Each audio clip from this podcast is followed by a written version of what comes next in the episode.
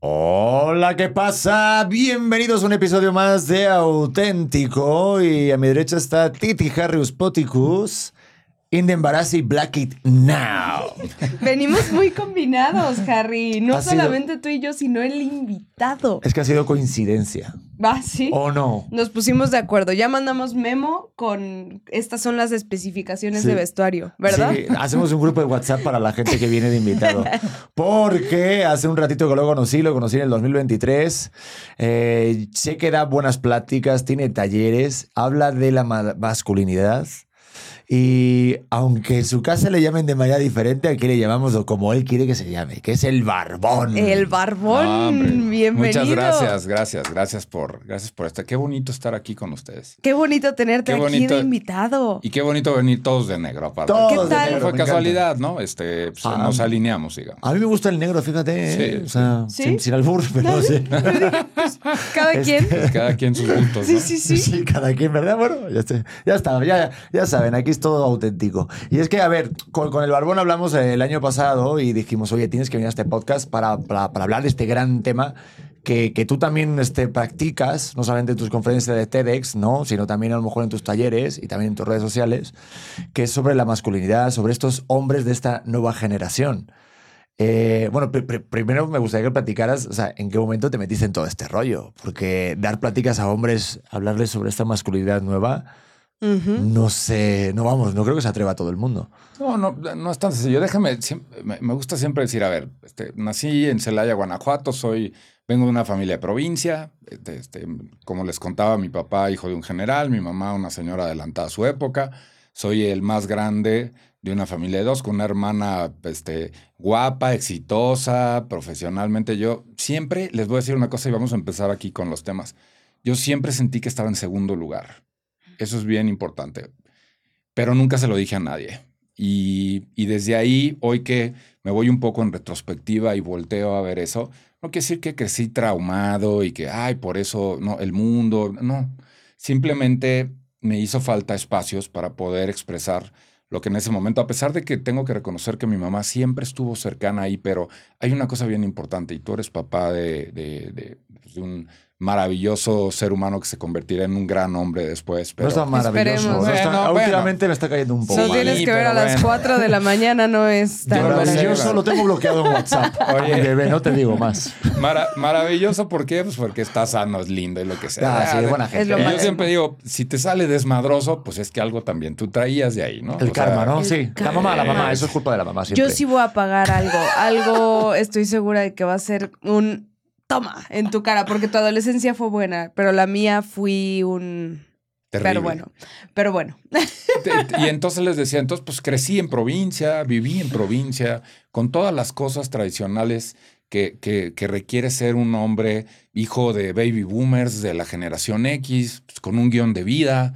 Todo iba bien, todo perfecto. Si tú me preguntas los primeros años de mi vida, este, amorosamente cómo me fui, me fue, pues eh, no tan mal, pero tampoco tan bien. Este, ahí estuve siempre tratando de ir a los deportes, a la música. Yo en la escuela, a mí la escuela nunca me gustó, pero pues tuve que cumplir. Y entonces el guion perfecto. El cuate se casa a los 28 años, trabaja en una compañía este, bonita. Cuando le dije a mi papá que quería estudiar mercadotecnia, me dice, ¿qué es eso? Y yo, mercadotecnia, este, es hacer marcas. Y que, ah, vas a ser vendedor y me ofendí horrible, ¿no? Luego, todos somos vendedores de todo. Esa es la verdad, lo entendí con el tiempo. Y ahí fui avanzando, avanzando, avanzando. Me caso a los 28 años, soy papá a los 30, luego a los 33 y, lo, y luego, si les soy honesto, llegó un momento en el cual empecé a reconocer que algo de ese guion, pues no estaba funcionando. Y no estaba funcionando. Y, pero, pero más allá de la psicología, porque tengo, fui al psicólogo y empecé a tratar de ver, me di cuenta que tenía que ver mucho conmigo, pero con la coyuntura que también se estaba dando en pareja en ese momento y con la paternidad. Pero realmente de fondo, el fondo de todo esto venía mucho más profundo y era la relación con mi papá. Porque para un hombre la relación con su papá es bien importante. Y ojo, el otro día me dijeron, ay, qué, qué, qué este, eh, comentario de género y qué machista. No, es importante, es empatía de género. Esa es una realidad. Y entonces, pues siempre tapé eso, ¿no? O sea, tapé eso. Te lo conta- se los contaba hace rato. O sea, mi papá creció sin una figura masculina. No hubo alguien cerca de él. Su papá se muere cuando él tiene nueve años. Eh, su, su papá no tuvo hermanos. Bueno, sí tuvo, luego descubrimos en el tiempo, pero él no tuvo en la crianza un tío, no tuvo un, alguien cercano de él, ¿no? Mi abuela tampoco tuvo hermanos, nada. Entonces, este señor cre- creció solito, con su hermano gemelo, que al final era como su hermano pequeño. Y crece solito. Y la primera figura paterna que llega a él es su suegro. Y mi abuelo era a toda madre, pero con muchos dolores. Muchos dolores, una familia de siete hijos, donde había mucho alcohol, donde había muchas cosas de esas. Y, y no es juzgar, simplemente pues ese, así era el modelo, ¿no? Entonces a mi papá le toca criar a un espécimen como su servidor, ¿no? Que desde pequeño siempre este, busqué decir lo que sentía. Este, la escuela, les digo, no, no, no me era tan relevante. Luego entendí que era el esfuerzo y, me gustaba muchísimo el deporte, este, el arte, este, la moda, muchas de esas cosas. Y este señor, pues digo, no ha de haber estado fácil agarrar y decir, porque el otro día me preguntan, ¿qué recuerdo tienes de él, de tu infancia? Y les digo, dos cosas. Una, pues, los cinturonazos cuando no me iba bien en la escuela. Y me costó mucho trabajo poderlo decir sin que se te quiebre la voz ahorita, porque pues sí fue un proceso, fue un proceso en el que dije, ok, y el segundo, cuando iba bien en la escuela, silencio. Yo siempre jugué fútbol, fue a un partido en 10 años, los otros partidos se los echó mi mamá. Y cuesta trabajo en el tiempo abrir esa herida, pero pues, llegó un momento en el que ahí estaba. Y pasó el tiempo, empiezo a consolidar una familia, empiezo a, brillar en el mundo profesional y volteo a ver a mi papá y digo, pues la vara estuvo muy bajita, ¿no? Pues ya la pasé, claro, ya me voy. Y entonces de este miedo, lejanía eso, se convirtió un poco en resentimiento. Y le hice la guerra, literal. Y en esa guerra, ¿saben quién es el único que pierdes? Tú. Porque pues él estaba en su onda, él estaba allá, ¿no? Este, él siguió en Celaya, yo estaba aquí tratando de ver y decir y hacer eso. Y hasta que un día hace siete años, después de tener una ruptura, me viene una ruptura literal de todo ya, me había divorciado, me ofrecen irme a un puesto muy importante en una compañía transnacional fuera de México. Renun digo que no y renuncio, aparte de todo, termino una relación que tenía en ese momento, todo se rompe, todo se viene abajo y la primera persona que vino a mi mente fue él. Entonces, literal, este, me encerré dos meses en mi casa, como 17 kilos menos. Ahí me crece la barba como de, este, eh, enorme, ¿no? Este, como de homeless, y ahí nace el barbón. Porque hay barbón, y mira ese barbón, y el barbón del 2 401, y el barbón. Y cuando me doy cuenta de todo esto, todo esto que está pasando, este quiebre, empiezo a pedir ayuda, me dicen, oye, algo no está ahí bien. Algo en el camino tienes que hacer. Sea, al otro día me levanto en la mañana, agarro el coche, voy a Celaya y llego y le pido perdón. Y él me dice, yo no te pedí que me pidieras perdón. Le dije, no, te estoy viniendo aquí a pedirte perdón por, por mí.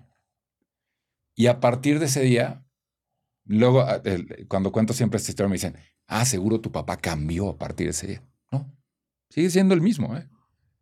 Sigue siendo el mismo, haciendo las mismas cosas. No le gusta venir a la Ciudad de México. Este, no tiene hobbies, no tiene nada, pero les voy a decir una cosa linda.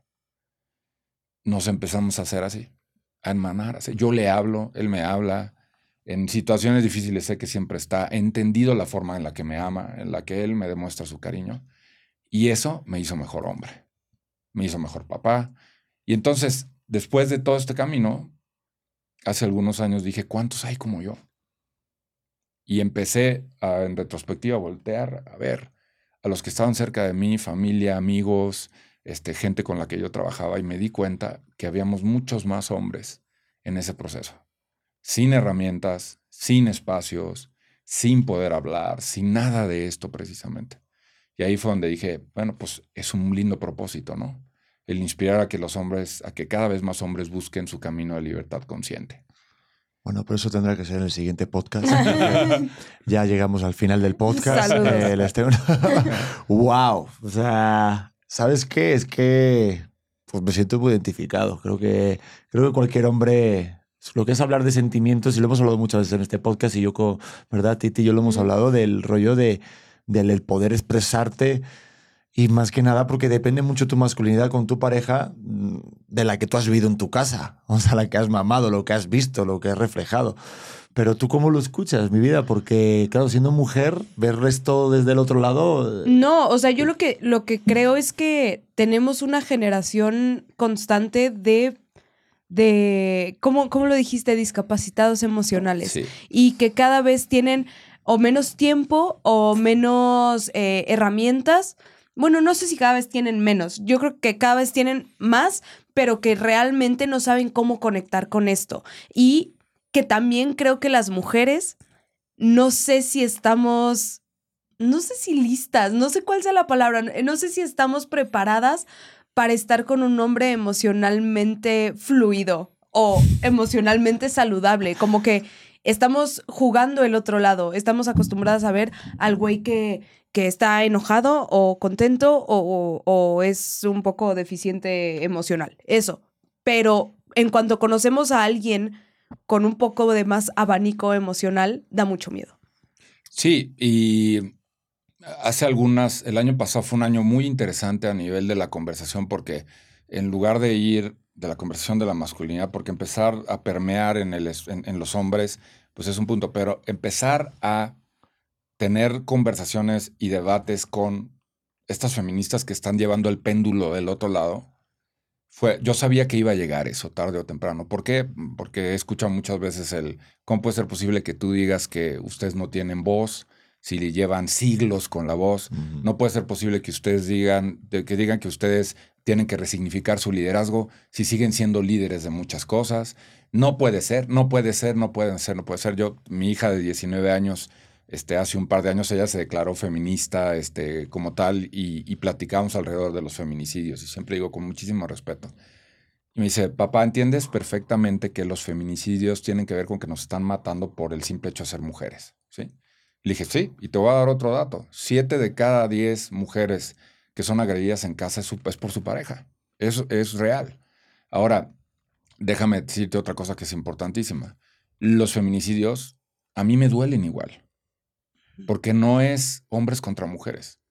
Es gente buena contra gente mala. Sí, la mayoría de las veces es un hombre, pero es un sistema. Y entonces tampoco se vale y, y tampoco nos ayuda ni nos suma, porque digo que este avance en la masculinidad no es lo mismo feminismo que masculinidad. Masculinidad tiene que ver con nuestra esencia de género.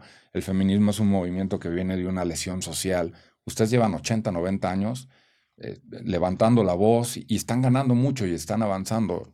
La solicitud aquí que siempre hago es, ojo, que este avance no sea para que entonces ahora nosotros nos convirtamos en lo que ustedes eran antes y nos vayamos del otro lado. Porque hay un tema bien importante en la parte del desarrollo de capital humano en las compañías y en muchos de esos y se llama sustentabilidad.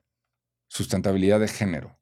Si ustedes avanzan más, si la comunidad LGBT avanza más y nosotros no avanzamos, ¿qué va a pasar? La tabla se va a ir para arriba y no avanzamos. Y entonces, en estas conversaciones, lo, que les decía, siempre ha sido, va, está bien, yo sé que eh, mi papá, mi tío, mi abuelo, mi mejor amigo, hasta mi vecino puede ser ma- machista, pero eso no me hace machista a mí.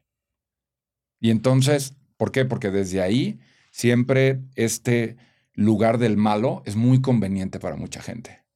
Pero es que entonces yo no entiendo por qué tu discurso sería tomado como machista. No se me, no se me hace ni siquiera que sea un, un discurso machista o que vaya en contra del feminismo. Yo creo que va de la mano del feminismo, ¿no? Porque entonces estás abriendo justo este abanico que mencionaba, emocional, para que el, el- la mujer y el hombre tengan la, la misma oportunidad, que es a fin de cuentas la, la idea fundamental del feminismo, ¿no? O sea, yo creo que no, no está peleada una cosa con otra. O sea, yo si me declaro feminista en dado caso que lo hiciera, no tengo por qué atacarte. Entiendo tal vez de dónde viene. Porque si dices, ok, tú, tú tal vez lo dices desde tu privilegio, duele mucho ver un discurso desde el privilegio porque dices, tú nunca has sido este, discriminado por en algún trabajo o por, por ser mamá o por cualquier otra cosa que nosotras tal vez estamos enfrentándonos constantemente pero sí te has enfrentado a otro tipo de discriminación por no ser el hombre que se espera que sea, ¿no? Exactamente, Titi. Le diste al clavo, exactamente ese es el punto. Y hay una cosa fundamental, empatía, honestidad sin empatía es brutalidad. Entonces sí, está bien. Yo sé que estamos muy mal en muchas cosas y por eso digo que en este momento hay que evolucionar. Es, es, es el, el, mundo nos está llamando a crear, a, a evolucionar como género. Lo tenemos que hacer. Pero todavía hay muchos allá afuera que no saben cómo. Hay, dos, hay una analogía que me gusta mucho y en el TED lo digo. Date cuenta de una cosa, todavía cuando estás en un ballet parking y estás tres hombres, ¿no? Y luego uno de esos hombres lo ves más alto, más guapo, ¿no? Este, así, barbón, este, eh, con un trajezote, un reloj, eso, y llega un BMW y se lo da. Todavía hay muchos hombres que se siguen sintiendo incómodos por eso. Todavía se siguen sintiendo esta incomodidad y entonces el primer trabajo que nosotros tenemos que hacer es entre nosotros, acordar entre nosotros. Dejar estas cosas de, ay, este, no seas tan por, por, hacer así, ay, este, arriesgado, ay, ve, ándale, este, ve y pégale, ve, estas cosas que no, ya no pasan, sí siguen pasando. Todavía están ahí, tristemente. Y entonces digo, sí, todos nosotros estamos empezando a tener conciencia, cada vez somos más los hombres a los cuales el modelo tradicional ya no nos funciona. Pero también no sabemos cómo hacerlo muchas veces. Y entonces, de ahí viene el tradicional, los hombres también lloran. Y digo, por Dios, no, no chinguen. Hay seis emociones básicas. El llanto tiene que ver con una de esas. Hay 27 emociones mixeadas después de las básicas. Tú pregúntale a un hombre si ha experimentado lo que es realmente ansiedad, porque ustedes lo tienen clarísimo, que es la ansiedad, pero hay cuates que te dicen, no, bueno, este, pues mm, sí, pues hay días que me siento medio triste. No, no, una cosa es la tristeza, otra cosa es la ansiedad. Y, un psicólogo, Edilberto Peña, un gran amigo, me dice, mira, sabes que el deseo carnal es una emoción. Y tú le preguntas a cualquier hombre y te dice, no, bueno, pues es, de, es del cuerpo. No, el deseo es, es una emoción, lo sientes antes de, primero lo sientes en ti y luego se va al cuerpo. Pero entonces hay cuates que dicen, no, pues es que pues, me tuve que dar a esta chava, ni modo. No, güey. Es, es tu inseguridad, eres tú el que está ahí adentro. Entonces, primero hay que hacer la chamba. Por eso hicimos el grupo, porque primero hay que hacer la chamba. Hay muchas comunidades de hombres que se están creando, porque hay que hacer la chamba para luego de ahí, pero las necesitamos ustedes, necesitamos a la comunidad, necesitamos a todos para poder avanzar. Y esa es un poco la intención de todo esto. Ahora, me voy a regresar a lo que hablábamos al principio. Hombres de esta generación, nosotros, o sea, yo, generación X, tú, millennial. Millennials y nosotros somos los que hoy coyunturalmente estamos moviendo al mundo. Esa es la realidad. Eh, queridos amigos, quien me está escuchando, no vas a cambiar a tu papá de 70, güey. O sea, eh, sí habla. Yo cuando le hablo a mi papá de masculinidad me dice, otra vez vienes con tus cosas estas. Y al principio. Es que es muy incómodo. Es muy incómodo. Es que tú hablarle de cosas de sentimientos a tu padre o a otra generación, te digo, como hombre, porque muchas veces lo hablaba con mi mujer, es que, oye, ¿de qué hablan entre ustedes? Y digo, a lo mejor entre a lo mejor un cuate, cuate, hermano de vida, igual si te puedes abrir más, pero por norma general hablar de tus emociones con otro hombre te hace sentir directamente menos hombre. Qué curioso. Entonces, como que ya tenemos el chip ya metido de que el hombre es el que provee, el hombre es el duro, es el fuerte, también es lo que ves en la tele, o lo que a lo mejor yo he, pues, pues he crecido con películas en donde la figura este, masculina pues es la fuerte, es la que salva a la chica, ¿no? Y, y, y siento que si le das el cambio y empiezas a abrirte encima es con otro hombre, y en este caso si puede ser tu padre, pues es mucho más incómodo, o al menos hay una tensión, porque, porque ya te digo, o sea, yo creo que como hombre, el peor enemigo que puede tener a lo mejor a la hora de poder expresarse puede ser justamente otro hombre. Otro hombre, exactamente. O sea, porque con una mujer, yo, y fíjate, y está mal dicho esto, pero yo siento, y, y, y siempre lo he dicho, que tengo el lado femenino muy desarrollado. Y si tú directamente escuchas esto, estarás pensando, ah, pues obviamente le gustan los hombres. O, ah, pues qué ¿no? Lo, la palabra que aquí se dice. Pero no tiene que ser así. Es como el que se pone una playera rosa ya tiene que, que, le, o sea, tiene que ser gay. Pues claro que no. Entonces, son estas cosas de ya empezar a desaprender de que el hombre puede perfectamente hablar de sus emociones, abrirse. Ya mi mujer, cuando iban a hacer nuestro primer hijo, después de estar varios meses y tal, eh, luchando yo solo con mis miedos propios, me abrí y le dije, estoy igualmente cagado de miedo que tú.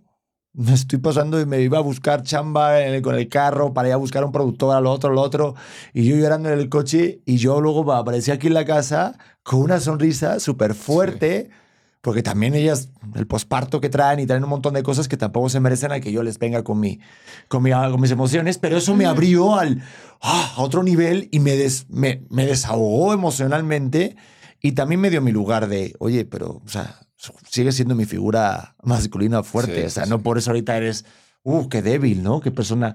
Sí. Y eso, eso creo que es un punto importante, ¿no? La pareja. Es que eh, creo que regreso un poco al punto que, que estaba tocando, que muchas veces nos encontramos en esta lucha así de, ah, ejemplo perfecto, el posparto. Sí, me siento mal. Ah, pero yo me siento peor. No, no, a ver, no tiene nada que ver que tú te sientas mal con que yo también me sienta mal. Podemos sentirnos mal en conjunto. Pero eso nos ha pasado. Sí. Sí, claro. O sea, Digo, o es que por- nadie, es como validar la emoción del otro. Claro, claro. Eso me pasaba cuando estaba con el posparto, claro. Yo puedo decir, a ver, esto que perdón a todas las mamás que me están viendo. No, eso no lo puedes decir. Ya sé que ¿Qué? te va a platicar y No no, eso. nada. ¿Qué? No es- no, no, no. que dormiste chueco. Eso, por ejemplo, el día que nació mi hijo, la misma noche, pues yo dormí en el sofá del hospital. Entonces, pues dormí muy mal. Aparte, un aparato del ventilador asqueroso Sí, que no me dejó dormir, sí. el sofá del hospital como una roca, sin almohada. Entonces Mm. yo me levanto y digo, ¡ay, Dios mío, qué mal dormí mi vida! qué-". Me acababan de abrir siete capas de piel. No, no. Claro. ya. Barbón. O sea, ya, ya, no. ya, ya, ya, sí, ya Me miró y me dijo, ¿es en serio, Pedro? ¿Quieres que te traiga entonces un cafecito? Ah, es que no me puedo levantar, claro. Entonces, ni tanto ni tampoco, pero claro, pues yo esos días, es verdad, y me fui directamente a algunas a trabajar sin haber dormido. Me lo pasé fatal, barbón. ¿eh? Sí, sí, Auxilio. sí, Ay, sí. qué, qué difícil es parir. Pero, pero fíjate una cosa bien importante. Hemos, hemos malentendido una, o sea, una de las de, de- de- de- de nuestros arraigos y de nuestras características de género es que el hombre es protector. Y entonces, dentro, hay, hay una cosa que se llama los mandatos de género. En el TED lo digo. Y el primero tiene que ver con ser arriesgado. Y el riesgo antes estaba vinculado a que nosotros los hombres íbamos a la guerra. O sea, o sea, o cazábamos, o sea, siempre estábamos frente al riesgo. Y entonces, ¿qué pasaba? La mujer se quedaba en casa a la crianza, ¿no? O sea, y ahí se quedaba. y pero tú defendías del mamut, defendías. Y lo que digo es, ah, no Ah, que significa que entonces ahora ya no, y ella es la que va a defender del mamut. Entonces, Oh, que lo hagan. eh, eh, ese, ese ser arriesgado es ser protector. Y hay algunas cosas de naturaleza de género que son bien lindas. ¿Por qué? Porque sí, pues güey, te vas en el coche, lloras. Ahorita les, les cuento una cosa que me sucedió el sábado, pero te vas en el coche, lloras y eso, pero ahí está tu superpoder. Para luego regresar y es ese momento en el que volteas y le dices, no te preocupes, vamos a encontrar cómo. Pero aquí estoy contigo.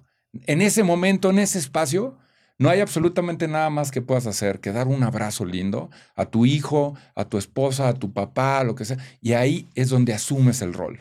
Oye, pero ¿sabes qué? A mí me hace sentir más hombre si hago eso. fíjate. Claro que sí. O sea, me hace sentir. Eh, yo voy a decir, y aparte es que me da mucho gusto. Pero el otro día que estábamos en el baño y que levanté al bebé y pues mi mujer está embarazada de casi siete meses, no se puede parar sola.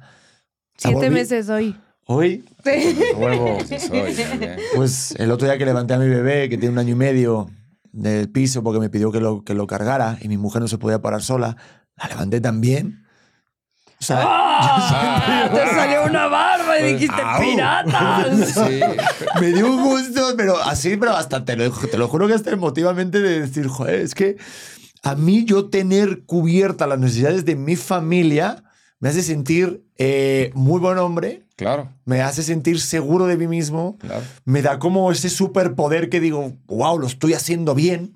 No sé qué es, este- o sea, te digo que también estoy diciendo cosas que es lo que estoy sintiendo, pero no sé si es lo que es- se tiene que hacer sentir bien, ¿va? Porque me puedo sentir bien de muchas otras cosas, pero de ahí me parte de, digo, "Jue, ya puede empezar bien mi día, ¿me explico? O sea, como que viene de algún No lugar sé. del cerebro silvestre. ¿Quieres Neandertal, lo que está diciendo Sí, Barbón, de eso sí. de los mamuts, de tal. O sea, si yo tengo a Sí. mi hijo cubierto, tal, demás, así, pum, yo te cargo, yo, yo te llevo, yo te. O sea. o sea, vas a sentir, te lo juro, me, me, me da o, o conecta con, con algo mío muy interno que me hace sentir algo de paz interior, de decir, oye, lo estoy haciendo bien, porque a mí lo que más angustia me daba era de, joder, no sé cómo voy a poder pagar el colegio de mi hijo. Cuando van a ser el bebé, lo que más me preocupaba eran necesidades básicas de mi familia Sí, sí. todo el rato y casi me- no me estaba preocupando tanto a lo mejor en escuchar, no me estaba preocupando en estar. Fíjate, no me estaba preocupando en eso. O sea, yo en la consulta del ginecólogo, sí, escuchaba al señor, la, la, la. Bueno, a ver, son 2.500. O sea, Sí, sí, está diciendo 2.500 y son 12, más las dos que solamente hay que ir, porque mi mujer seguramente le va a entrar así que te- tenemos que ir. Son dos Más extras, más la hospital, prueba no más sé el- qué, más este estudio. O sea, yo estaba, y yo sí escuchas. O sea, sí, sí oyes, pero no escuchas. Sí, sí. Entonces, como hombres, es muy fuerte, pero estoy diciendo lo Mm. que he estado sintiendo hasta, hasta ahora y es, y es la verdad. Bueno, Importantísimo una cosa, pero... Y es que entonces la protección eh, es, es parte de nuestro género. Ahora, tienes que trabajar, hay tres cosas que son fundamentales para que puedas no cumplir ese rol, porque no es un rol, sino para que pue- pueda- puedas ser el hombre que tú quieres ser. Mente, cuerpo, corazón. Entonces, fíjate lo importante de esto. Si estás tirado a la mierda, panzón, si a los 50 como yo ya no te puedes ni mover, te duele la espalda, pues obviamente esa parte de el hombre que carga a sus hijos, que está ahí, que hace lo que sea, en la parte de cuerpo, fuera. Ahí vamos. Entonces, compensas. ¿Y dónde empieza a compensar? Los hombres históricamente hemos trabajado en mente y cuerpo siempre. Por eso el modelo sí. del de este De Golzim, sí. ¿no? Sí. Arnold Schwarzenegger, del fuertote y mientras más fuerte, más varonil. Hoy en lugar de ser fuerte, varonil, es estar sano. Eso es, eso es la fortaleza realmente. Hombres y mujeres, creo que de los dos. Pero cultivamos muy bien la mente. Entonces, ¿por qué? Pues el hombre, este, líder, trabajó, estudió. Las mujeres hace 80, 90 años empezaron, tuvieron el voto, empezaron a estudiar, empezaron a avanzar, empezaron a hacer todo. ¿Y qué creen? Pero ellas trabajaron otra cosa. Trabajaron este, cuerpo y corazón. Eso es inteligencia emocional. ¿Por qué? Porque cuando entraron a la mente se hicieron poderosísimas. ¿Por qué? Porque empezaron a estudiar, empezaron a tener espacios, se empezaron a ser líderes. Veamos nada más la pandemia, ¿qué pasó? ¿Quién tuvo la mejor gestión en la cabeza de los países? Mujeres. ¿Por qué? Porque son emocionalmente fuertes y porque a nivel mental están muy trabajadas ya. Y todo lo que hay alrededor del cuerpo, pues eso lo están, se está cuestionando igual que nosotros nos estamos cuestionando. Pero entonces a ti, hombre, en este modelo de hombre te dicen, ok, fuerte, sí, vete al gimnasio y mientras más fuerte estés, pues va a estar mejor. No, ahora tienes que cambiar. Y creo que ahí transicionamos un poquito mejor. Entendimos que se llama, por eso todo el fitness es tan bueno cuando lo entiendes bien, que no es estar flaco, sino es estar saludable, fuerte. Y eso te asegura, yo cuando tenga 70 años quiero seguir cargando a mis nietos bien en lugar de ir con un bastón. ¿no? yo también. Y mente, pues tradicionalmente ahí nosotros estamos muy bien, muy bien parados, ¿no? Bueno, Y no estamos tan bien parados. ¿Por qué? Porque muchas de las desgracias del liderazgo del mundo, pues tienen que ver con nosotros. Y entonces ahí es resignificar nuestro liderazgo. Y viene la última. Hermano, te tienes que enfrentar a tus emociones. Y ahí valimos madre. es que Y ahí mucho es donde pierdes la protección. ¿Por qué? Porque estar feliz o estar enojado, te mueves en esas dos emociones. Vales madre, literal. El día que eh, Titi se siente mal y que tú te paras y dices, ay, ¿cómo dormí de mal? Y te contesta eso, ¿cuál es tu primera reacción? Ah, qué bárbara, no sé, enojo. No, es empatía. Calma la nave, tranquilo. Tienes que frenar las emociones y voltear y decir qué le está pasando a ella. No, y a lo mejor ellas no quieren que estemos. Bueno, dale. No, no. No, no, es que la pregunta entonces sería, eh, a ti como mujer o a las mujeres, ¿crees que sí les gusta eso, que un hombre que las proteja? O sea, sentir esa protección, esa fortaleza masculina. Mm, ¿Así? No estoy segura. O sea, me cuesta un poco de trabajo irme al hombres y mujeres. Yo creo que todos necesitamos, Sí. hombres y mujeres, nos gusta tener a alguien que nos proteja. 100%. Por eso yo pienso que viene el, el rollo de que los hombres buscan a su mamá, porque en cuanto encuentran a ese sentido de protección, es, es Sí. ah, eh, aquí me siento a gusto, ¿no? Me siento cómodo. Por eso, ay, yo me llevo mejor con las mujeres. Pues sí, porque estamos socialmente hechos de otra manera. No pienso que anatómicamente realmente venga, venga de un rollo instintivo. Eso sí. no lo pienso. Pero a lo que a lo que te iba a preguntar, no sé cómo lo consideras, ¿crees que tenga un poco que ver con el tiempo? O sea, a lo que voy es, antes sí, me regreso a los mamuts. Iban a cazar, iban a, a conseguir la comida. No había mucho tiempo para decir, ay, ¿cómo me sentiré hoy? Sí, sí, exacto. ¿Sabes? O sea, hay un, hay un ensayo muy, muy interesante que se llama La felicidad y por qué no es lo más importante. Y habla justamente de esto, de antes era más difícil sobrevivir. Antes tenías que trabajar 12 horas y llegabas a tu casa y esperabas, lo único que querías era comer porque ya tenías hambre y tenías que ver dónde conseguías la comida y era más difícil eh, tenerla de- en tu casa y resguardarla. Y cada vez se ha vuelto más fácil toda esta parte de la supervivencia. Entonces, este ensayo habla de que nos quedamos sentados y dijimos, ¿y ahora en qué? O sea, ¿qué? ¿Qué sigue? Eh, traigo un vacío, pero pues todas mis, mis posibilidades eh, fisionómicas están cubiertas. Le voy a buscar adentro. Y entonces empezó este vacío existencial. Eh, y de aquí nacen todos los conceptos de, este, de autoestima, de felicidad, que cada vez encontrarla es más difícil. Ahorita que escuchaba tu historia, tú al parecer tenías tu día ocupado.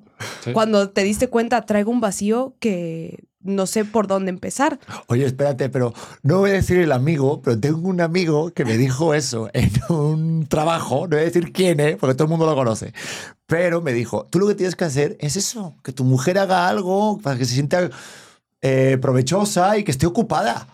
Tú tienes que tener a tu mujer ocupada. pendeja? De- Ah, Sabes quién es perfectamente.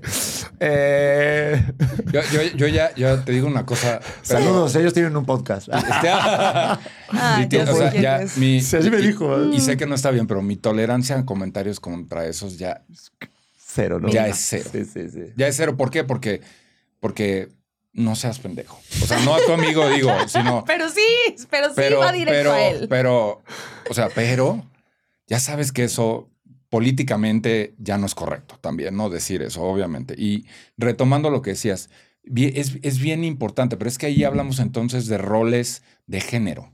Porque ustedes saben que una cosa es el género y otra el sexo. Roles de género.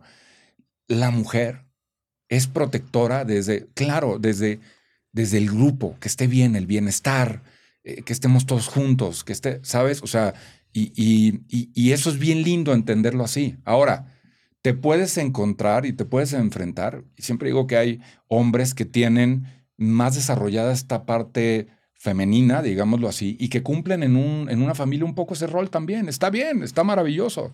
O sea, mientras sea cómodo, mientras lo veas que está libre haciéndolo, está lindo, eso. Ahora, si está forzado, pues ¿por qué? Porque hay muchas parejas. Ella, exitosa profesionalmente, así, pum. Y él se quedó con el rol del ama de casa, pero lo ves incómodo de a madre. Incómodo. Y entonces la pregunta es, en uno de los grupos me decía, ¿y qué hacemos? Le dije, mira, primero, número uno, si no estás conforme, tienes que tú entender por qué no estás conforme. Porque estás hablando desde el privilegio, le dije a este, a este hombre, estás hablando del privilegio de que tienes una situación muy acomodada, está muy bien, y te estás quejando de la situación acomodada. Entonces, ¿qué es? Y entonces cuando nos fuimos un poquito a fondo y se fue con un psicólogo, se dio cuenta que el problema venía de su casa, de un papá súper machista, y entonces tuvo que bloquear el entorno familiar. ¿Por qué? Pues porque no estaba bien visto que él fuera el amo de casa y él no le estaba viendo los beneficios y entonces entregó al rol 100%. Y entregarte al rol 100% es que tú te hagas a un lado. Y ahí dejas de ser tú y cualquier ser humano que deja de ser él pierde completamente.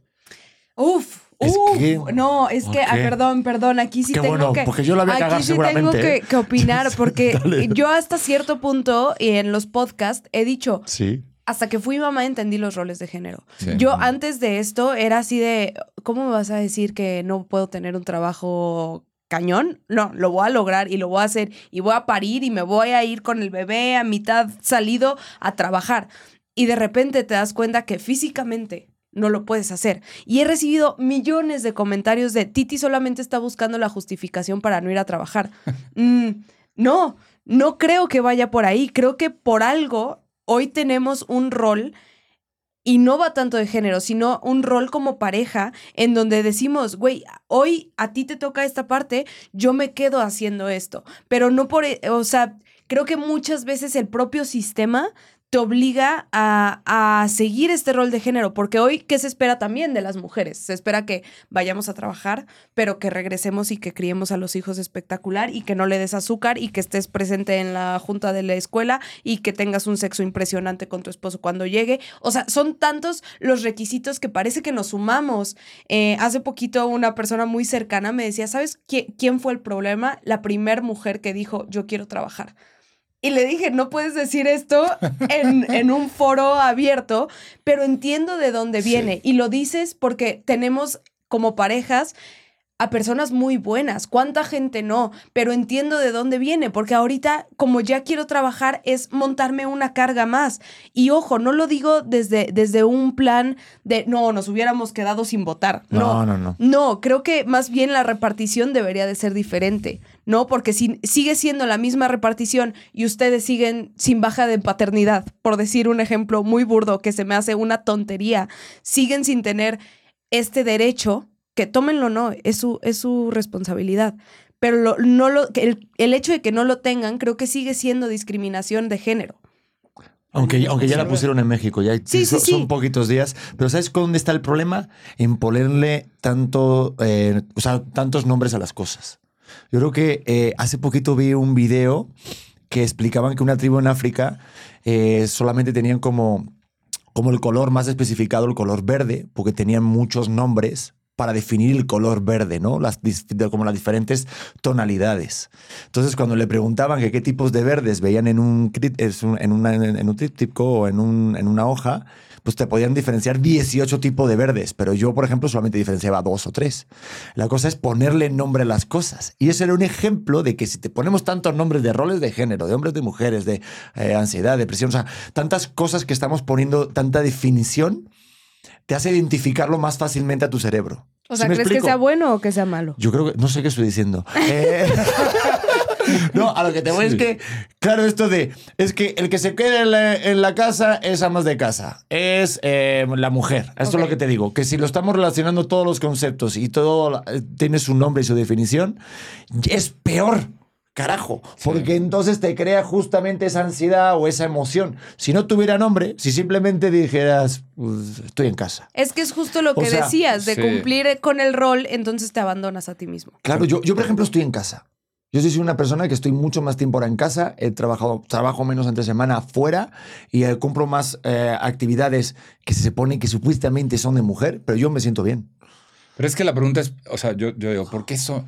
Es que ahí es donde le asignas rol a la actividad y le digo, la, la actividad es la actividad. O sea, entiendo que históricamente, como lo decía, las mujeres se quedaron en casa, el hombre, fíjense, bien interesante, el hombre después de las cavernas, ¿qué sucedió? Después de este, esta, toda esta parte de fortaleza, de matar al mamú, de ir, y los de Greenpeace seguro me van a odiar, pero, pero entonces. pero sí se hacía. Pero sí se hacía. Y entonces, de ir y hacerlo y eso, luego viene la industrialización del mundo. ¿Y qué sucede? Esos cazadores se van a una oficina. Y entonces los tienes ahora trabajando en un lugar. Pero la mujer siguió en casa. Ahí siguió, ¿no? Y entonces hubo un brinco ahí eh, con, con, estos señores donde te, seguían, te, pedían que siguieras siendo arriesgado, que fueras fuerte físicamente y otra de las, que es otro de los mandatos. Y entonces en este proceso del fuerte físicamente, ustedes se acuerdan, el inicio de la humanidad, cómo, cómo se construían los grandes edificios con la fuerza del hombre. Y siempre digo, hoy, pues hoy es una máquina, ¿no? La que así con un, mueve una cosa de toneladas y a ti te siguen pidiendo que te pongas bien mamado para que te veas bien guapo. Entonces, ojo, bien importante, creo que el tema, el tema parte en nosotros los hombres, la primera chamba que tienes que hacer es en ti. Y hay, ah, porque si empiezas en ti, te aseguro que tu ecosistema va a empezar a entender el cambio que tú estás haciendo y vas a generar mucho más empatía, pero también vas a generar gente que la vas a incomodar y eso sucede siempre. Pero entonces vas a generar mucho más empatía en el ecosistema en el que estás. Entonces, trabajar en ti. Y la pregunta es, ¿cómo trabajas en ti? Pues es muy sencillo. Hay que reconocerte. O sea, ¿quién eres? ¿Dónde estás? No, pues este, me dicen el barbón, tengo 50. Vale, esa es la parte de arribita. ¿Qué te duele? ¿De dónde vienes? Una de las cosas que siempre les pregunto es, ¿de dónde vienes? ¿En dónde estás y a dónde vas? O sea, ¿a dónde vas? ¿Quién eres? No, pues este, soy tal. O sea, eres el director de la compañía, eres el papá. ¿Qué roles juegas en tu vida? No puedes tener 600 roles. El mejor amigo, el mejor hijo, el mejor. No. ¿Dónde está tu prioridad? Cuando pones tu prioridad, te das a la tarea de entender cercano dónde tienes que poner tu energía, porque seamos honestos también. No es, no es el tema del multitasking, pero sí es los hombres nos tenemos que enfocar en una o dos cosas. Y siempre digo, ponle a esas una o dos cosas, hazlas y brinca al siguiente. Y no es un tema retrógrado de pensar que no hemos evolucionado. No, así es nuestra naturaleza y está bien. Pero empieza a trabajar en ti. En las conferencias, normalmente los foros siempre son de mujeres. Y, y es donde encuentro mayor empatía, siempre. ¿Por qué? Porque voltean a ver y el cuate que está cerca de ellas está súper jodido exitoso económicamente o no, o igual de jodido, eh, sin saber qué hacer, frustrado, y conforme vas creciendo, la frustración se hace más, los dolores se hacen más, los vicios se hacen más, y, te pueden llegar los 70, 80 años así. ¿eh? Entonces, ahora es momento para hacerlo sí. ¿Dónde arrancas? Pues pide ayuda, es lo primero que digo, pide ayuda. Oye, no, este, Titi, no sé cómo hacerlo. Tú seguro le puedes contestar a Pedro, no, pues yo tampoco. Bueno, pero hay una cosa importantísima. Ustedes son súper buscadoras y inquietas. Cuando algo no está jalando, buscas en un lugar. Cuando no, buscas en otro, buscas en otro. Entonces, si tú ves al que está cerca de ti, jodidísimo, y te pide ayuda, pues es muy sencillo que le digas, pues no le digas estupendo, güey, y ya chingate y a ver cómo le haces tú y sé hombrecito, porque sigue pasando. Es que justo, justamente ese es el discurso que tal vez muchas traen, así de, o sea, ¿cómo, ¿cómo me vas a decir que tú tienes miedo? Yo no estoy acostumbrada a ver el miedo en un hombre. Sí, sí. ¿No? Y, y cómo lo manejan, o sea, mi, yo quería preguntarte, ¿cómo tomaron tus, las mujeres cercanas, o sea, a tu círculo, en cuanto empezaste a tener este nuevo discurso? Uy, ¿Cuántas horas tenemos? a ver, tengo, les voy a decir, voy, a empezar por, o sea, mis hijas, y recién con, con la más grande, tuvimos un periodo de tiempo en el que decidimos poner una pausa en nuestra relación, porque no nos estábamos entendiendo después de muchos años. Yo pensé que iba a ser los cuatro o cinco meses más tristes de mi vida. Y esto sucedió la semana pasada, apenas nos reencontramos después de seis meses. Siempre estuvo de alguna manera vinculada y siempre estuve pendiente de ella en lo que, pero el día que hablamos, me dijo, papá, eh, ya era insoportable estar contigo. O sea, ya era insoportable llevarnos. Y yo le dije lo mismo. Dije, ya para mí era insoportable. Tenemos que buscar una forma nueva de relacionarnos. Dije, déjame decirte, yo, yo la voy a buscar en mi parte. Yo no sé tú qué vas a hacer pero yo de mi parte la voy a buscar con esto, esto y esto. Estas son las cosas en las que las tendré que hacer. Y me dijo, es que este, fui al psicólogo, eso, y me está costando un poco de trabajo relacionarme con hombres por la, por la figura tan fuerte que tengo contigo. Y corte A, pensé que ese día iba a ser llanto y, la, y no, les voy a decir, al final es bien lindo entender que todo este trabajo te va a pasar por lugares difíciles pero que si pasas en paz y pasas bien, como creo que pasé ese día, well done, bien hecho. Con, con, la otra, muy similar la situación, porque mm, de los dolores que venía de la crianza de mi papá, yo me he dado la tarea conscientemente, anotado y trabajado de qué cosas no quiero y qué sí quiero hacer. En el mundo del amor, eh, tuve, después de separarme, una relación de un tiempo que creí, y siempre digo que con muchísimo respeto, que creí que era quien me iba a ayudar a sanar. Ese es un grave error, porque nadie te puede, no, le puedes poner tu sanación a las manos de alguien más.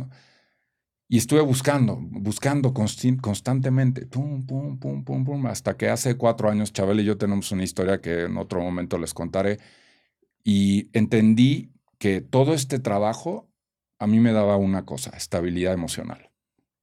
Porque cuando llegué a ese día, en el momento en el que estábamos juntos, mi estabilidad financiera no estaba buena. Y esa es gran parte de la fortaleza del hombre, la estabilidad financiera. Y entonces, ¿qué dije? La estoy, estoy construyendo la financiera, pero la emocional es mi gran fortaleza ahorita. Entonces, me voy a amarrar de aquí para hacer que este entorno se convierta en un mejor entorno, pero desde lo que yo traigo. Y entonces, si tengo que cargar en algunos momentos con los dolores de esta relación, lo hago conscientemente porque estoy fuerte. Porque la financiera estaba muy mal, muy mal. Y entonces siempre digo, Chabela fue, tuvo el valor de decir, es, él está poniendo la emocional, yo tengo hoy la financiera y ahí, ¿saben qué encontramos? Balance. Hoy estamos en las dos, los dos trabajando. Ella avanzó mucho más en lo emocional y yo avancé mucho más en lo financiero. Así me llevó a relacionarme, así me llevó a relacionarme, a entender que primero soy yo, dónde duele, dónde está, dónde, si algo no está, primero desde ahí y ya desde ahí veo cómo está el resto del mundo. O sea, Chabela no es, no es morning person, o sea, las levantadas son, bueno, o sea, se puede caer el mundo.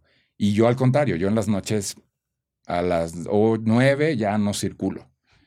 Y eso puede ser un gran factor para que reviente esto. ¿eh? Ah, te levantas en las mañanas, mentándole la madre a todo el mundo. Les digo una cosa que yo he entendido, es que se podría llamar Barbón, Jorge, el que sea, y se va a levantar igual en las mañanas. ¿eh? No es contra mí. ¿Ves, mi amor? ¿Ves? ¿Ves, mi amor? No, si me queda claro. Y si es embarazada, peor aún. Ahora, ahora te voy. No tan mal. No, es que va de, de- O sea, eso depende de una persona. La cosa es como. Justo vi un, un, un- un- como un clipcito de la película. Bueno, ¿cómo se llama aquí? En España se llamó El, Di- el Diario de Noah.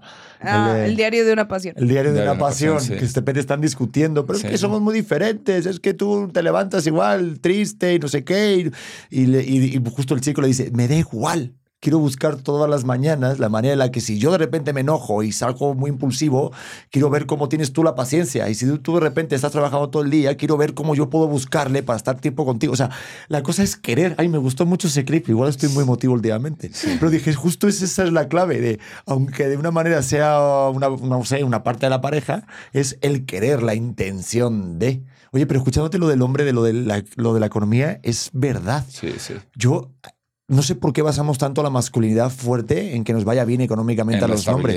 eh, em- económica, claro. Pero es, fun- pero es impresionante. O sea, a mí hasta que este podcast no ha dado este monetización tranquila y holgada, impresionante. ¡Ay, Pedro! no, impresionante para mi expectativa porque ¿Dónde obviamente lo guardas? ¿Por qué no me has enseñado ese? está, está por salir la Play 6. Este, mi nuevo BMW. No, Claro. No, es, o sea, hasta que no esto no fluyera, te lo digo, y tú me has visto que me he relajado bastante. Eso, para mí, la paz de mi masculinidad, para también mi relación con mi pareja, ha dependido muchísimo. y No sé de dónde vendrá, bueno, creo que igual de, esa- de ese tema de protección, ¿no? Fíjate que hay algo que es bien importante. Yo digo, a ver, no confundas el, o sea, porque hay muchos que ya soltaron esa, ¿no? No, entonces es que mi esposa o mi novia es profesionalmente más exitosa que yo. Y entonces tú ya la soltaste, ¿no? Le digo, no, no, no, no, no, no. No la sueltes, porque eso nada tiene que ver con los géneros. Es humano el tema de, hay- hay una cosa, se llama esfuerzo.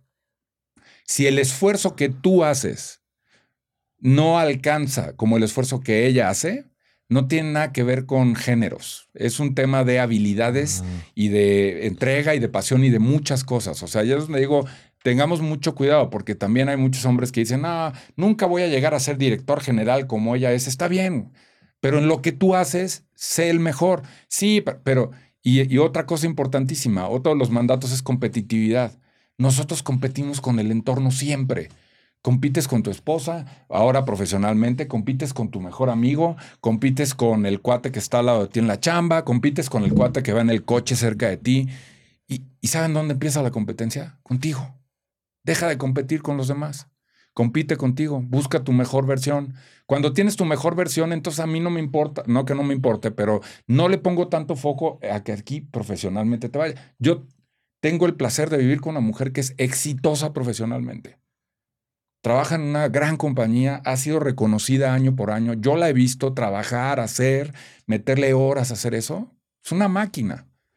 Es, es la financiera de la casa, porque pues, yo reconozco, yo, yo no soy el financiero de la casa, yo hago otras muchas cosas muy bien.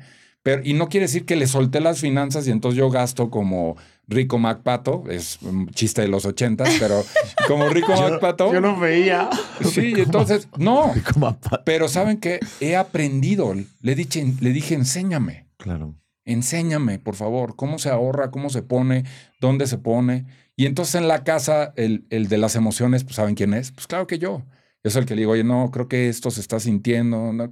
Me dice, ¿todo otra vez? Y le digo, sí, este trabajo es de todos los días. Y tú, pero si ya te traje la- tu mujer, ¿no? Oye, sí, sí, pero si ya te traje tu plato de comida. Sí, pero es que no hablamos como antes. Pero ves, Y- sería hasta chistoso si un hombre dice esto. Si Pero yo te es que sí es que no es como lo dices, es que lo dijiste muy fuerte, la- el tono con el que me hablaste. Pero es que no Porque- debería de ser hombres o mujeres, debería de ser, o sea, como tú estás reconociendo, yo soy el emocional de, de la pareja. A veces nos tiran a nosotros porque dicen, es que Pedro Sí. se abre muchísimo y Titi, pues no, y yo, Está bien. Es que es bien raro porque ella es que tiene una, una mezcla bien rara, Titi. O sea, como que sí es femenina, o sea, sí tiene sus toques como de princesa, de hacerme las uñas y tal, y mira qué vestido, no te diste cuenta de mi pelo, tal, tal, tal. Pero luego es como un vato. o Sí, sea, sí, sí. Luego es un dude de, "Joder, vamos a ver el fútbol Mira, americano. Mira, Chabela, tal". no, no está sola, Chabela. ¿eh? Ya hay muchas veces como Chabela y yo vamos a ser Sí, amigas. Sí, sí, es una mezcla, pero a mí eso me atrae, ¿sabes? O sea, a mí lo que, lo que me llamaba la atención al- al principio cuando empezamos a hacer el podcast era de que ella dejó de trabajar. Y la criticaban mucho en las redes sociales porque le decían, ¿tú, tú de qué te quejas? Si Pedro es el que traje, el que trae el dinero, no- tú, tú no puedes decirle nada. Y creo que ahí hay un problema bien importante, que cuando uno cobra más en la pareja, se cree que el que trae más dinero al hogar es el que tiene que mandar. Sí. Eso es lo que a mí me daba coraje, que a mí yo siempre puse en el mismo nivel, ya sea si traes tú dos monedas y yo ocho, no es que traigas tú dos y yo ocho, traemos diez. Es que, Pedro, pones las habilidades al servicio de la tribu.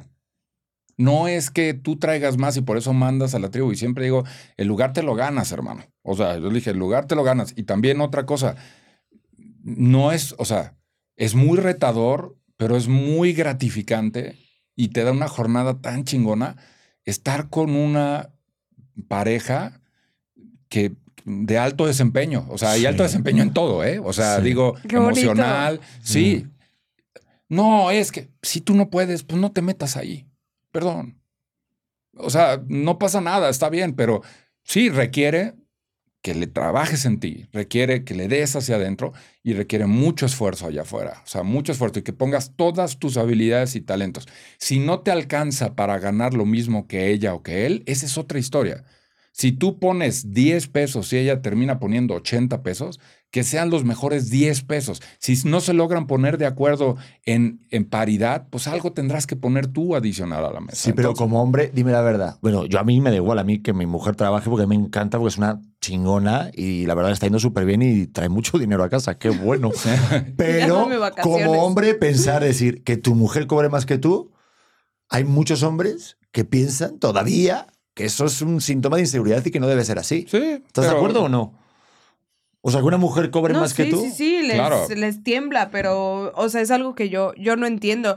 Yo, hasta cierto punto, cuando empezamos con esto, eh, mi mamá fue ama de casa y me decía, piénsalo por el lado bueno. Yo le decía, es que, ma, yo necesito trabajar. O sea, Sí, sí, sí, ya sea para ganar dos pesos y de verdad me iba a dar clases que me pagaban dos pesos. Y le decía, necesito hacer algo. Me dice, pero es que ¿por qué no lo, no lo ves por el lado bueno? Piensa como que estás becada. Y yo... y dije, madre es una bueno, jefa. Te quiero, o sea. Si es que tienes razón. lo puedo intentar y es otra generación. Y a ver, Es no, no es juzgarlo. Antes se podía. No, o sea, ahorita yo estoy consciente de que, de que las mujeres vivieron así y, y están ok con eso. Muchas, en su mayoría. Muchas también están muy frustradas por no haber tenido las mismas oportunidades. Pero yo intentando estar becada y verlo desde el lado más padre y yo, ay, desayuno de señora de las lomas. Puta, no me está llenando y Sí. no pasa nada que esto que esto que tengo que expresar y que tengo que, que trabajar y que tengo que salir y también decirle, eh, Pedro, te invito a comer. O sea, yo, yo lo platiqué mucho y le, le dije, la primera vez que después de mi parto pude decirte, vamos a comer a donde quieras, sin, ver, sin verle el precio, vamos. Y poderlo invitar no es, tal vez es mi parte masculina saliendo, pero fue un, güey, qué, qué bueno, ya me siento equipo. Por más que sean tres pesos, por más que sea una comida, por más que te haya invitado tal vez al McDonald's, ¿no? El, el saber que somos parte de un equipo y que de repente va a recaer en ti, que de repente yo sé que te puedo decir, ¿sabes qué? Baña al niño y lo sabes hacer, porque hemos tenido aquí gente que no sé cómo, no sé cómo bañar a mi hijo. No, no, bueno. Mm, pues es que no se trata tampoco de eso. Sí entiendo que lo quieres repartir en, el- en plan em, lo que uno hace mejor y lo que el otro hace mejor, pero creo que sí tiene que ser un tema muy equitativo de, güey, somos equipo y los dos podemos tanto salir a cazar como estar en casa a cuidar a, a los bebés. Pero fíjate, importantísimo. Sabes bañar a tu hijo, ahí está siendo protector. Ahí está siendo protector. Yo voy a contar otra anécdota. Cuando Lorenza, la más chiquita, tenía como seis años, un día en una rimbombante escuela de una congrega- congregación que no voy a decir cuál, este, a la cual no, no metería a ningún hijo que tenga ningún lugar de eso. Les voy a decir una un cosa. O sea, mm, era, yo llevaba dos años apenas divorciado, ¿no? Y entonces es estrictamente necesario que las niñas vengan bien peinadas a la escuela. Ok, y entonces pues, uno sabe sus habilidades, ¿no? O sea, pues la peinada no era la mía, o sea, y esa es la verdad, pero dije ese día, pues le voy a echar ganas, ¿no? Compré gel, compré el cepillín, y entonces la peiné y obviamente me dice, papá, mañana es la foto de la escuela. Y entonces, o sea, ustedes se imaginan el peinado, ¿no? Pero esta niña iba tan contenta porque su peinado estaba tan riéndose de que su papá lo hizo terrible que llegó, el día que llegó, llegó, les tomaron la foto y cuando llega y les toma la foto, la vuelven a peinar ahí, me manda a llamar la subdirectora de la escuela para decirme que ellos me recomiendan que contrate una señora que vaya los domingos en la noche para que los lunes en la mañana la pueda peinar. Y porque es muy importante el peinado en la parte de la seguridad de la niña. Yo, así, literalmente, No regresa mañana. Sí, no. respiré y volteé y le dije a esta señora, Claudia, con muchísimo respeto, muchísimo respeto, tú no me vas a decir cómo educo a mis hijas. Y me paré y me fui. O sea, y entonces eh, es donde digo, yo, yo sé que no lo hago bien, pero hago otras 40 cosas bien, pero intento. Y entonces usted, pregúntale a Lorenza todavía y te sigue contando esa anécdota como, este cuate intentó y hago otras cosas muy bien. Y otras, entonces está siendo protector en el momento en el que tú le demuestras a ellos que no importa cómo va a salir y cómo hace ese equipo. Y no importa que el de al lado, si el de al lado tiene habilidades y tiene cosas muy buenas, qué bien. Pones las habilidades al servicio de la tribu. Eso sucede igual en el mundo corporativo. ¿eh? Los grandes líderes de la historia, ¿qué hacen? Ponen sus habilidades al servicio del equipo. En las parejas sucede lo mismo. Yo soy creativo, soy muy creativo. Pues yo pongo mi creatividad al servicio de el- la tribu. Del peinado de, De- mi del hija. peinado de mi hija. Y Yo soy todavía ahorita me sí. La, la directora, "Oye, pero vaya peinado, no, es que soy creativo, Ese- señora. es Claro. ¿Por qué Claro. le pusiste un troll y un funko, no? Sí, bueno, el ¿no? funko estaba ahí porque le tiene que quedar Y, bien. y te voy a decir una cosa, pongo esa creatividad al servicio porque también soy, o sea, reconozco que soy muy elocuente. Entonces, en los momentos de tensión, siempre tengo la broma, el chiste, que mucho tiempo dije, eso no sirve nada. Y luego entendí que es una habilidad de romper el hielo, de estar en un Sí, lugar. sí. Y entonces yo lo pongo. Cuando hay un momento tenso, lo pongo. Pero también cuando hay que echar para atrás y hay que estar calladito, ahí lo pongo. Entonces, Oye, Barbón, entonces el chiste es que esta, esta es la hija que ahorita está en el terapeuta porque no puede tener relaciones con hombres, ¿no? Ah. La de Creo, peinado. creo que ya, ya salió el, eh, la raíz. Ok, hasta- ya, ya, ya Esa es la otra, pero- Oye, pero fíjate el colegio, para que una educación No, no, tenga bueno. que basar la, edu- o sea, la, la seguridad de una mujer en un peinado. No, no. Hola, buenas tardes, les presento a mi mujer Titi Ay, no. Harrius, que, No, no. que se- ella es segura con el peinado que tenga, ¿verdad? O sea, Pero es que no me puedo hacer otro. güey. no, no, no, pero mira, al final te hicieron un favor, yo creo, para darte cuenta de justo de, oye, ¿dónde tengo a mi hija? Sí. ¿No? ¿Qué tipo de educación le están dando cuando yo no estoy? Y también te digo más, o sea, fíjate que es raro porque yo, no- yo pensaría justo lo contrario, porque nos pasa algo los hombres, que no sé si, si estarás de acuerdo, de que a nosotros nada que hagamos como padres ya no lo aplauden. Está muy bien hecho. Yo ahorita Sí. te estoy escuchando y digo, joder, qué tipazo, cabrón. sí, sí. Mi hija te- con- sin saber hacerlo de las trenzas, ni viendo un video de YouTube y se le echó ganas y tal. Pero en cambio ellas, no, ellas tienen que ser, tienen que pensar, la actividad que tiene en el colegio, tienen que traer la comida, tienen que des- de- de- se- despertarse pronto y bañar a tu hijo. Aparte irse a trabajar, ser exitosa, venir, o sea, pensar encima en que, cómo me fue en el día y si yo le dije que me fui a, mi- a- a- este, a ver a mi amigo Carlos, al menos tienes que saber que es mi amigo Carlos. Ellas tienen que saber muchas cosas y aún así Sí. no van a ser buenas madres nunca. Siempre va a haber algo que busques que digas, uy, ¿le dejaste la pantalla a tu hijo? Mm. YouTube y no puedes hablar con él eh, cuando estás comiendo. Uy, lo dejaste con la señora que lo cuida una hora y tú no puedes tener ese tiempo de... Y nosotros es, si yo voy a dar una vuelta al súper y me ven con mi niño cargando, es como, ay, míralo. Pedro siendo buen padre. Sí, a nada sí, que sí. subo, Eso a es- nada que hacemos. Eso es súper machista, es lo que digo. Esos, esos comentarios donde, ay, es que este, mi, mi esposo me ayuda mucho con los niños. Yo digo, eso es machista, pero totalmente. O sea, ¿cómo que me ayuda? Cabrón, perdón por la palabra, pero ¿de quién es el hijo? Pues es este güey también. O sea, no, pero él, no, o sea, pero pero es de él también. O sea, yo no debería de haber una obligación. Por eso la paternidad dejó de ser obligación y es convicción ahora. Entonces no los hubieras traído. Pero cumplo el rol, el rol de la familia, el perro, la casa, la camioneta, todo esto maravilloso y pues se necesitan los hijos, ¿no? Y entonces así voy avanzando y voy cumpliendo el rol. Hay muchos hombres que si no, si no hay para dónde, no seas papá, güey. O sea, no seas. Ve, eh, ahora sí que arruínale la vida a otra gente, pero no a, pero no a estos dos niños. ¿Y cómo? El otro me decía, ¿y cómo sé si no voy a ser buen papá o no? Pues eso sí se sabe, güey. No, es que mi papá no me enseñó. Es que los dolores de tu papá, si los trabajas, te van a dar la posibilidad de saber. Yo eso celebro de los hombres millennials. Hay muchos que dicen, no, mejor no, güey, porque esto no es para mí. No estoy dispuesto, le quiero apostar a mi, ca- a mi rol profesional, le quiero apostar a mi rol de pareja, le quiero apostar a estas otras cosas en lugar de apostar, porque ustedes lo saben. O sea, es una chambotototota. O sea, eso. Entonces, y de nuevo, lo quieres hacer, o sea, quieres entrarle a la paternidad desde todos los dolores que tienes, desde todo lo que vienes cargando, sin ganas de entrar y hasta adentro y rascar y rascar y rascar, porque sabes que cuando rasques, pues va a salir que si tu papá, si tu mamá, si tuviste algún tema de chiquito, si eras el que te sapeaban en la escuela, si todo, y entonces ahí lo traen encapsulado, guardado, guardado, guardado. Mm, pero, pero es que aquí yo no sé qué tan, qué tanto pueda ser consciente antes de ser papá. O sea, yo lo he platicado mucho con Pedro, que le dije en, una- en algún momento de que estábamos siendo papás este, recientes, Ujú. le dije, no sé de dónde vino esa herida.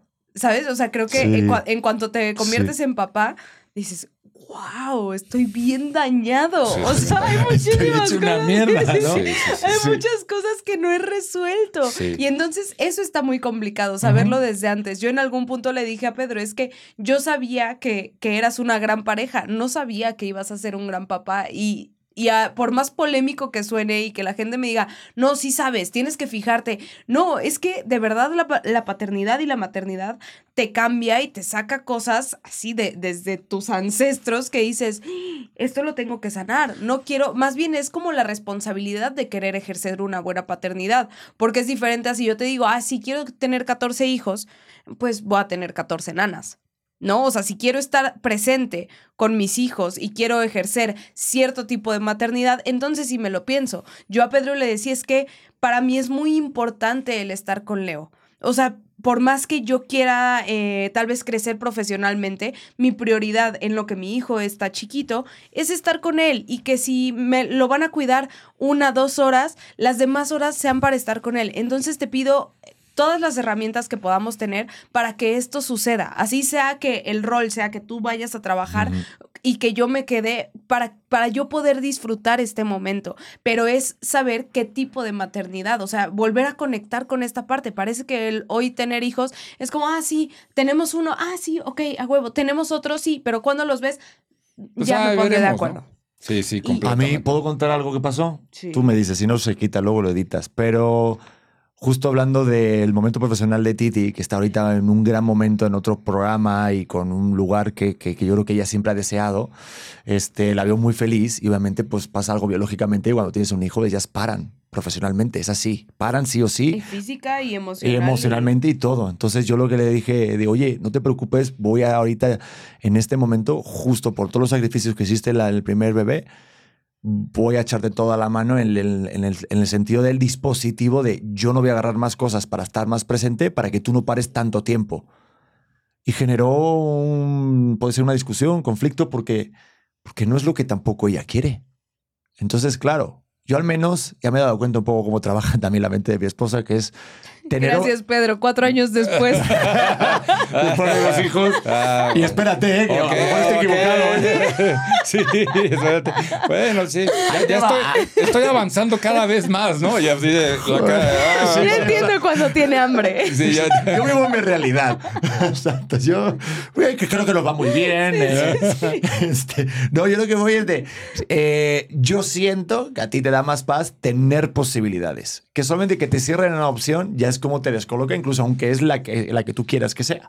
Entonces, que tener esa posibilidad de, oye, yo te brindo también el, oye, que estoy en tu equipo, que si quieres a lo mejor parar menos tiempo, yo puedo estar con el bebé, no le puedo dar lactancia porque pues, biológicamente no me sale, aunque lo he intentado, pero se puede congelar, tal.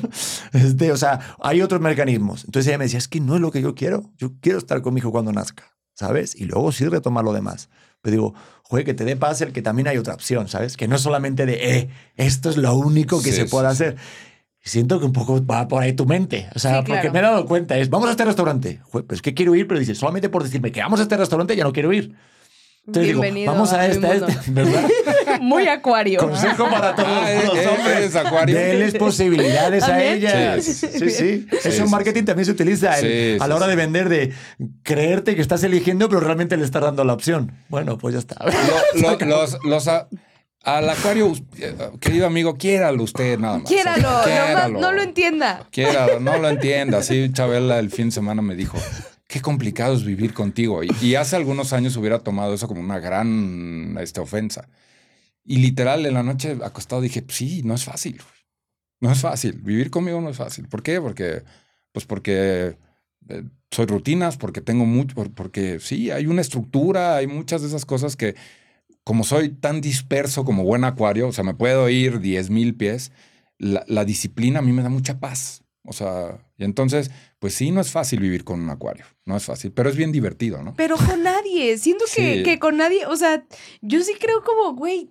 Todos tenemos nuestras cosas. Cuando me dices que de verdad no, eh, no te hubiera aguantado nadie más, le digo a ti tampoco. Y creo que Sí. el realmente pelear por una relación es, es algo que hombres y mujeres hoy estamos dispuestos a soltar. Y cada vez más fácil. Y cada vez es, es ah, no me gustó cómo me viste, no, pues ya, dejamos de salir. Y salimos y, y con 40 y con 50 porque es tan, tan fácil el contacto que podemos tener que a la primera que vemos, ah, esto no me gustó, seguro encontraré algo mejor. Y estamos como solitos teniendo esta sentencia a la soledad. Es que como hombre un síntoma de masculinidad eh, tóxica o así, fuerte. O sea, eres un buen hombre y tal si estás con muchas mujeres. Si has estado con muchas. Sí, Arjona- mucha, mus- ¿no? Nuestra Oye, masculinidad. Arjona, el, el poeta, el gran poeta Arjona, seguro me van a odiar por lo que decir, lo dijo un día. O sea, hombre no es el que tiene, es el que tiene una y la mantiene contenta. Mm. O sea, eh, y sí. O sea, y nada tiene que ver con que seas, ah, o sea, el modelo tradicional del macho, no. Porque seamos honestos, se requiere mucho, en- y no solo hombres, también mujeres, estar al 100 en una relación. Y, y- y como para estar poniendo en dos o en tres más, pues te baja la energía y te baja el entregable y te bajan muchas cosas. Entonces, pues es ahí, es ahí y es ahí, y es comprometerte contigo de que estás ahí por y habrá, y, y aunque suene muy romántico, habrá días en los cuales digas, ¿qué hago aquí? Y otros días en los que digas, bien, qué bien que estoy aquí, sí, pero al final, si el balance, si el corte de caja termina siendo positivo, bien, ahí está. Es que te Ay, me sientes mejor. encanta. Por eso tienes un vacío increíble cuando estás con muchas mujeres que sabes que no te llenan. A mí me pasó algo y cuando terminé una relación bastante larga, de repente pues, pues vino un pedazo de mujer. O sea, la verdad, no voy a negarlo, una locura impresionante. Y, y me acuerdo de un amigo Franco, mi amigo me decía, "Joder, vete ya, tal. Digo, no puedo. O sea, digo, estoy todavía con esto emocional. O sea, porque yo ya había estado en el rollo de, sí, cuando terminas una relación de lo típico, ¿no? Estate con un montón, tírate a quien sea, tal, no sé qué. Y ya, he- ya experimenté en mi juventud que eso no me daba la felicidad. Entonces, dejé la oportunidad de, de- de estar con alguien que, que era físicamente impresionante. Mm, Ya te digo, ahorita te enseño fotos, no te preocupes. Eh, entonces yo- me decía, pero hoy no. Digo, es que no, es que no puedo. No, no. Y hasta esa mujer me llegó a decir, oye, ¿eres gay o algo? Digo, no, no, es que no puedo, es que emocionalmente no estoy implicado Estoy sanando. y, y no sabes cuánto me arrepiento. No, no, no. Me arrepentiré un montón, me arrepentiré un montón. Me hizo llorar tu historia. Pero, pero esto como hombre, el explicar de, no, es que tienes que pasar un duelo, tal, no sé qué, se escucha como poco hombre entre colegas de, ay, estás tonto ya, no sé qué. Mm. Y, y lo que tú dices, yo siento que el estar con alguien, y a partir de lo que yo siempre había deseado, la verdad. Yo es que ella dice, yo no sabía que iba a ser, yo sí sabía que iba a ser buena madre. Yo sí lo sabía. Digo, no tan buena madre porque es muy buena.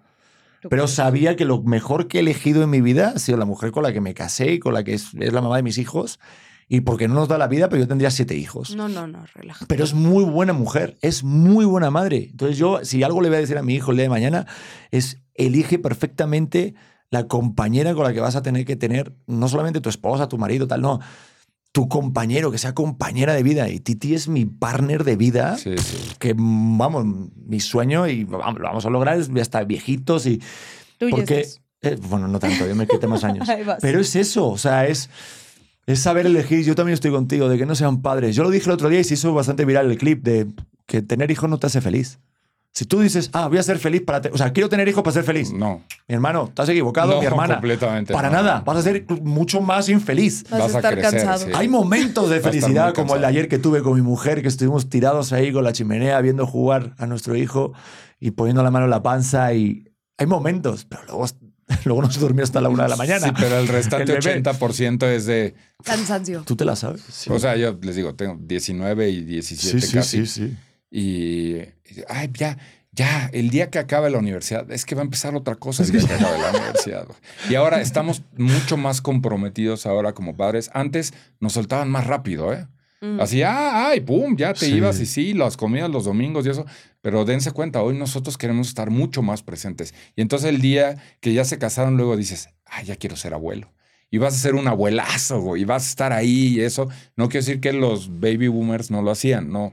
Pero nosotros lo vamos a ser consciente completamente de nuevo. Somos la primera generación que estamos criando y sanando al mismo tiempo. Entonces van a tener abuelos más sanos. Claro que sí. Más libres en muchas cosas, mucho más preparados económicamente, muchas cosas más. O sea, eh, hoy siete, eh, son ocho de cada diez eh, adultos mayores en México dependen de sus hijos. Nosotros no vamos a llegar así. Vamos a llegar con solucionado. ¿Por qué? Porque quieres seguir viviendo. O sea, a los 70 seguir viajando, seguir haciendo muchas cosas. Entonces eso va a cambiar. Ahora de nuevo, me regreso al tema de los hombres. Eso requiere que sanes, que hagas la chamba, que te vayas adentro. Y entonces hay muchas alternativas allá afuera a través de las cuales te puedes ir. O sea, eh, cosas tan sencillas como, métase usted a meditar, amigo. Les digo, es que no puedo, es que sí puedes. O sea, hay libros de Joe Dispensa, hay muchas cosas, hay muchos lugares donde puedes meditar y ese es el primer puntito en el cual vas a empezar a conectar contigo.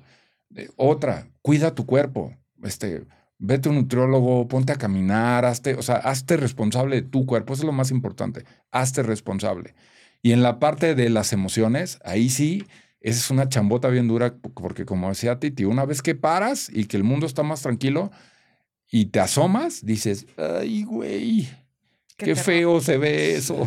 Qué. ¿Cómo le hago? Y entonces vas creciendo y mientras más creces, menos quieres sentarle allá adentro, porque sí. O sea, yo les, les contaba, tuve un, tuve un incidente este sábado, después de este proceso con mi hija de algunos meses, no lloré ni un solo día. Y yo sabía que iba a tronar en algún momento. Yo, yo sabía que estaba, se estaba como conteniendo. y, pues, tuvimos la plática y re- reconstruimos y estamos haciendo ahí. El sábado, yo soy ciclista, yo iba a, a rodar en las 6 de la mañana. A las 6 de la mañana me subo al coche con un café al lado, tenía que manejar 45 minutos para ir a un lugar a rodar. Y entonces vengo y pongo Pablo Alborán. Joder. Po- Pablo, Pa- Po- pongo Pablo Alborán. Y de repente la primera canción y empiezo a llorar como si se me estuviera cayendo el Te mundo. alcanzó la emoción. Pinche Pablo Así. Alborán, qué hijo de puta. ¡Ruas, fas! Pero entendí, llegó un momento en el cual ni las letras estaba escuchando, ¿sí me Sí, entiendes? sí, o sí, sea, sí, sí. fue el, Sí, sí. el de arriba o Pablo o no sé quién que Sí, llegó y dijo, ahí va la válvula, ¿no? Saludos. ¡Pum! Y Pero era algo que ya sabías que iba a llegar. ya sabía que iba a llegar. pero, hay gente que no conecta con eso. No, que- lloré, lloré, lloré, rico, rico, y dije sí. Y en ese momento te- te- tuve ganas de hablarle a mi papá para que me dijera todo va a estar bien.